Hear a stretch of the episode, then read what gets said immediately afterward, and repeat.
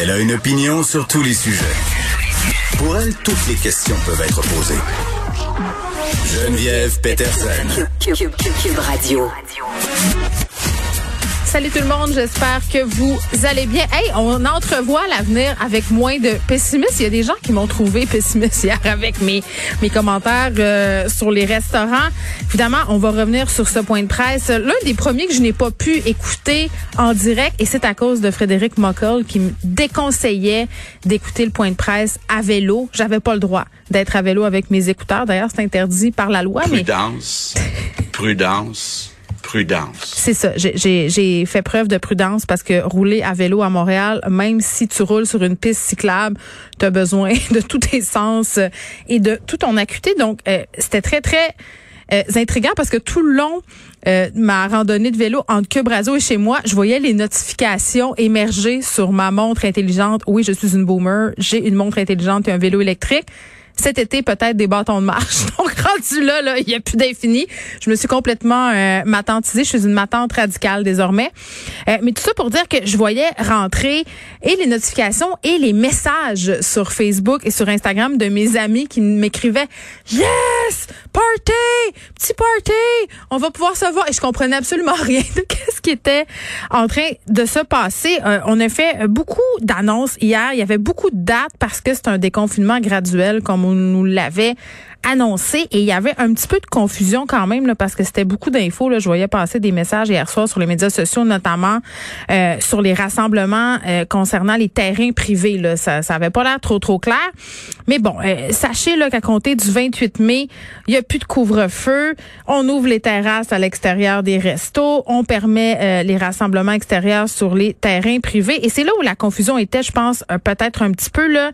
Voici ce qu'on va avoir le droit de faire on peut réunir des occupants de deux résidences uniquement ou un maximum de huit personnes provenant de résidences euh, différentes. Euh, la distanciation physique doit être assurée en tout temps. Donc, ça veut comme un peu dire qu'on peut avoir 15 personnes chez nous. C'est un, un, peu weird, mais, mais c'est quand même un peu ça.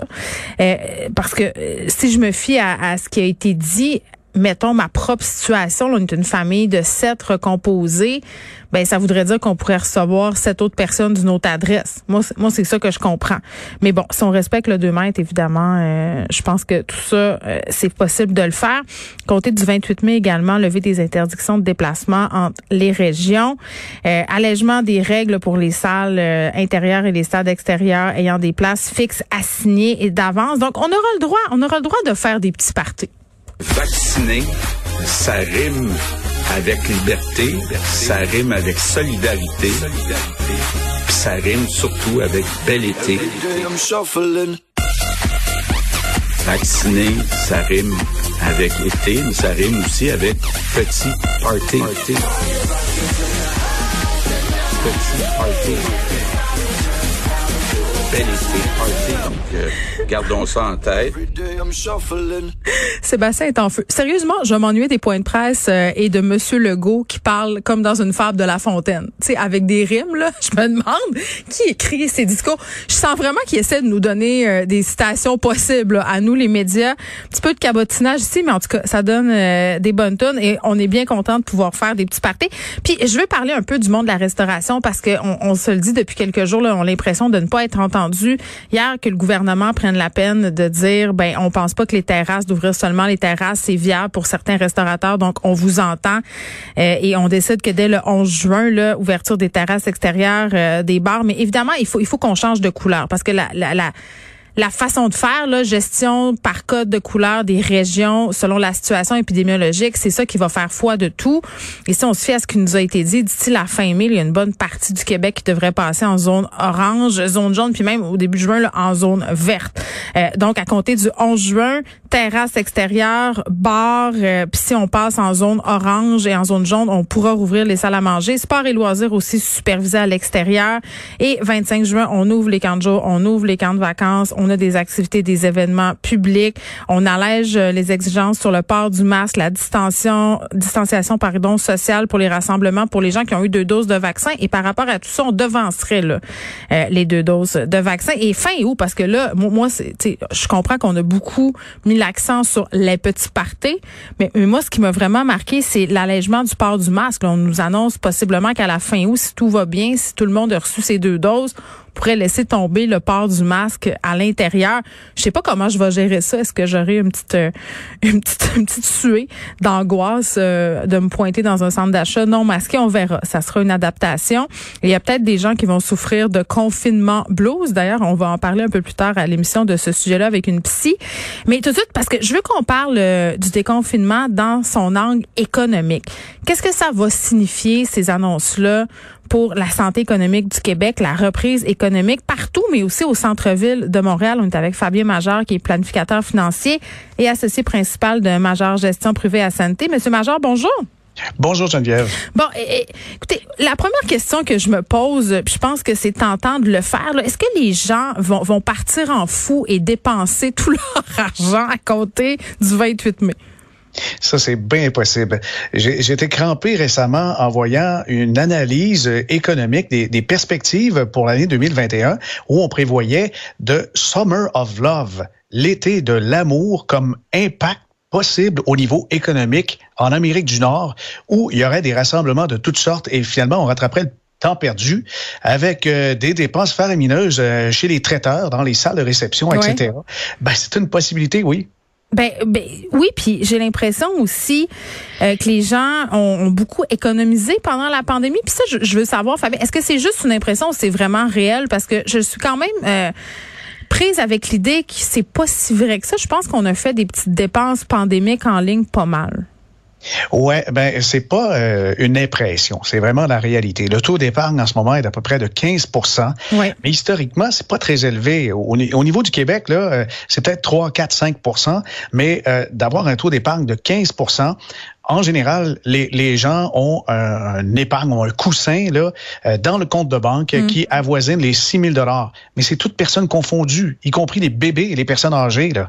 Et pour vous donner une idée de l'ampleur de cette réserve financière-là, il, il s'est accumulé dans les derniers 12 mois 150 milliards de dollars en surplus de liquidité dans les comptes de banque. Il y a 50 milliards qui sont allés dans le remboursement des cartes de crédit et 100 milliards, c'est l'épargne en 12 mois. Concrètement, c'est l'équivalent de l'épargne cumulée dans les dix dernières années. Donc, on a réalisé en une année l'équivalent d'un surplus de dix ans. Bon. C'est faramineux. Bon, puis est-ce que les gens vont continuer d'avoir ces bonnes habitudes d'épargne-là? Est-ce que les gens vont dépenser leur pécule parce que c'est pas tout le monde qui a placé son cash? Euh, ça, on, on, on, va voir qu'est-ce qui va se passer cet été. Mais si je me fie à ce que j'entends autour de moi, moi j'entends des affaires, Fabien, comme hey, moi la première fois je vais aller au resto, là, il y aura pas de limite. Je vais prendre tout ce que je veux, je vais boire tout ce que je veux, même si ça me coûte 5 600 pièces, je m'en sac. Bon, on s'entend là, ce sont des propos de gens excessivement privilégiés, mais tout de même, il y, y, a des gens qui gagnent pas des salaires incroyables qui se disent qu'ils vont y aller en ligne la première fois. Ah, c'est sûr. Veuve Clicquot est un mot, un hashtag euh, très, très populaire. Oui. Il y a un chandail aussi, hein, euh, juste du fucking champagne. je pense que, je pense que ça, ça traduit bien l'état d'esprit de certains. Mais bon, parlons des centres-villes. Parce que, on le sait, au centre-ville de Montréal, la situation, est très, très difficile en ce moment. Puis je crois que même avant la pandémie, les, les, les, Montréalais et même les gens de banlieue avaient un peu déserté cette destination-là de consommation. Là, euh, ce qu'on voit, c'est que les commerçants des centres-villes, puis du centre-ville de Montréal en particulier, mis sur la fin du télétravail. Mhm. Est-ce qu'ils rêvent en couleur? Non, je pense pas. Euh, mais euh, surtout, c'est étroitement relié, je pense, le regain du centre-ville au euh, départ du, du, tourisme, en fait, au retour des touristes. Parce que si les frontières s'ouvrent, bien sûr, on verra probablement du tourisme américain, du tourisme européen, et puis les gens des régions vont visiter, par exemple, le Vieux-Port. Parce que le Vieux-Port, là, on, on, peut distinguer le centre-ville puis le Vieux-Port, parce que le Vieux-Port est nettement un attrait estival incroyable. Il y a de l'animation de toutes sortes mais c'est agréable de se promener euh, dans, dans, le centre-ville, aux abords du Vieux-Port et tout. Mais je pense qu'effectivement, on, on, va sourire davantage et les chiffres peuvent être étonnants. Jusqu'à maintenant, on prévoit une croissance euh, pour les prochains 12 mois de quelque chose comme 6,5% du PIB. Ça, c'est pour tout le pays. Mais le Québec, c'est très, très bien sorti de la crise de la pandémie en fonction d'une économie très résiliente. On a beaucoup de PME et les PME, dans justement le début d'un nouveau cycle économique, économique, mm. c'est favorisé parce que les PME, elles sont euh, très souples au, au niveau euh, de leur capacité de s'adapter à de nouvelles réalités. Et puis, bien sûr, on va répondre à la demande. Tu me parles des PME, mais je voyais euh, des propriétaires de grandes chaînes s'exprimer dans différents médias. Là, je pense entre autres euh, euh, à la vie en rose. Pour ces grandes bannières-là, là, c'est excessivement difficile. Moi, je vois mal comment on va ramener les... Parce que oui, il y a le tourisme l'été, puis encore faudrait-il se, pencher sur quand est-ce qu'ils vont revenir, les touristes, véritablement. Là, mais les Montréalais, les gens qui habitent en banlieue, ceux qui font vivre le centre-ville au jour le jour, Fabien, là, on a perdu nos habitudes. Puis je, je sais pas, parce que c'est la même affaire à Calgary, à Vancouver, à Toronto une espèce de phénomène du trou de beigne. Là. Les familles s'en vont de Montréal, on le sait. Le concept de centre-ville tel qu'on l'a connu, à mon sens, est peut-être un peu dépassé. Oui, ils sont certainement tous les centres-villes dans, un carrefour historique de décision. Et euh, les municipalités auront des défis puisque c'est un défi financier aussi parce qu'il y a de la taxation avec ça. Il y a de plus en plus de locaux de libre et puis il y a même des, des, des faillites de toutes sortes. Ça fait des entrées d'argent de moins pour les municipalités qui ne pourront pas réinjecter dans les parcs puis dans le divertissement, autant pour le tourisme que pour les citoyens. Euh, c'est un défi immense. On ne le sait pas. En fait, c'est ça la grande réponse si les gens vont revenir dans les, centres-villes. Dans les tours.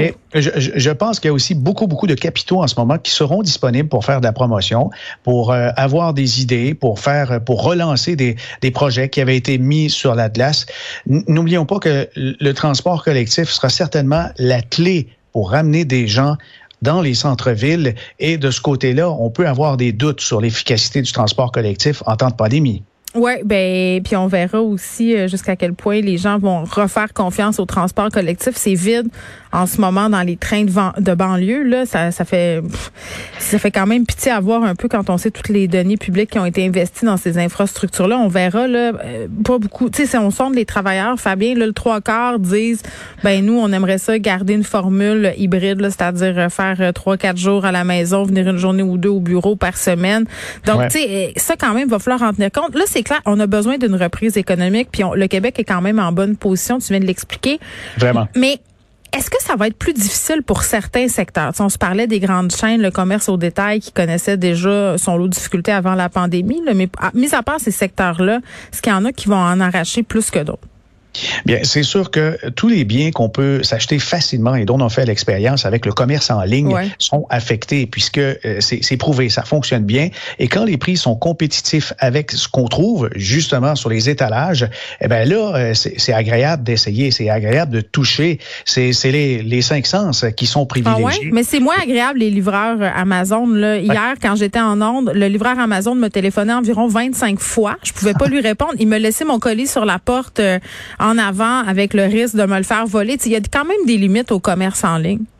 Ouais, il y a vraiment des limites de ce côté-là. On, va euh, retrouver plaisir de faire du shopping et bien sûr, on va y aller à petite dose. Mais en ce qui concerne les grands espaces de bureau, faut pas oublier que les gens ont, les entreprises ont des baux à long terme et on ne peut pas avoir de formule hybride. On signe à moitié. Non, ils sont obligés de prendre des engagements et je, je crois que des entreprises vont revenir euh, sur la pointe des pieds au centre-ville en essayant de faire, par exemple, du coworking. Ça, on va voir euh, justement des, des associations se faire entre entreprises complémentaires. Oui, parce que je pense a plusieurs entreprises qui ont réalisé que leurs beaux commerciaux, là, euh, pouvaient, hein, pouvaient s'en passer et vraiment baisser leur coût d'opération. Ça, ça, je pense qu'il n'y a pas de retour en arrière possible. Il y a une prise de conscience à ce niveau-là.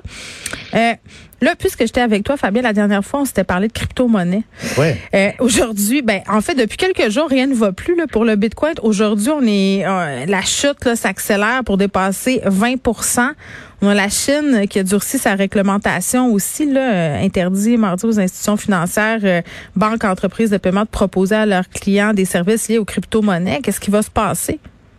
Ben, il peut se passer bien des choses, mais c'est clair que lorsqu'on a un actif dont la valeur réelle est extrêmement difficile à évaluer, et dans ce cas-ci, certains n'hésitent pas de dire que la valeur intrinsèque d'une monnaie virtuelle, c'est pratiquement zéro, puisque euh, il n'y a, a, pas de valeur qui est à côté à ça. On va dire, c'est la même chose avec le dollar canadien ou le dollar américain, c'est faux, parce que la valeur d'une devise réelle, comme le dollar canadien, américain ou l'euro-dollar, ou encore le, le, yen japonais, c'est basé sur la, la confiance, mais aussi sur tout les actifs d'un pays et sa capacité à honorer ses engagements.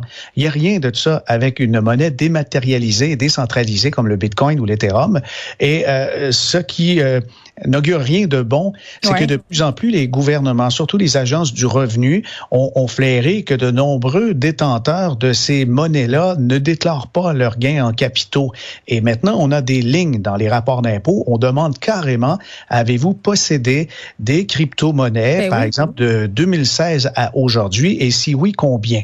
On doit le déclarer obligatoirement, sinon il y a des recours. Et à partir du moment où on va aussi exiger des plateformes de négociation qui tiennent des portefeuilles virtuels, donc que ça détient des crypto-monnaies à la place des clients au lieu de l'avoir dans son téléphone et de, de craindre de se le faire voler, ben ces plateformes-là devront montrer patte blanche aux autorités euh, qui réglementent les valeurs mobilières. Et, puis là, il y a, plus d'anonymat, il y a euh, totale transparence qu'on n'importe quel bien et bien sûr, il y a l'impôt qui se met de la partie. C'est ça l'avenir qui guette les détenteurs des crypto-monnaies. Oui, ben c'est ça. Puis on dirait que moi, je suis pas encore euh, game de d'investir là-dedans. Je trouve pas ça assez ça. Il y a un petit côté, euh, il y a un petit côté euh, encore dark web. Là, ça a l'air super cliché à dire qui est associé à tout ça. puis je comprends que c'est en train de se démocratiser, puis qu'il y a des firmes de placement qui offrent des portefeuilles qui contiennent des crypto-monnaies. Mais en tout cas, je pense qu'on est dans un, une, ère, une ère de transition. Peux-tu dire ça? C'est sûr, c'est une ère de transition, mais le grand défi aussi pour les gouvernements et les grandes institutions de toutes sortes et, et, et toutes les c'est la menace aussi euh, informatique de, piratage et même de, confisquer l'utilisation de, de, grands serveurs qui, par exemple, peuvent faire fonctionner un, un, un pipeline et puis ici, euh, il n'y a plus de transport gazier ou pétrolier où euh, carrément on coupe l'électricité dans un État, on demande une rançon en Bitcoin. Eh bien là, euh, les gouvernements sont en train justement de trouver des moyens de retracer les gens qui négocient les crypto-monnaies. C'est pour ça que cette anonymat-là est très plaisante pour les libertariens qui sont partisans d'un mm-hmm. impôt zéro, mais pour la société en général, c'est une plaie. Oui, tu as bien raison. Fabien Marjan, merci beaucoup. Merci, bonne journée.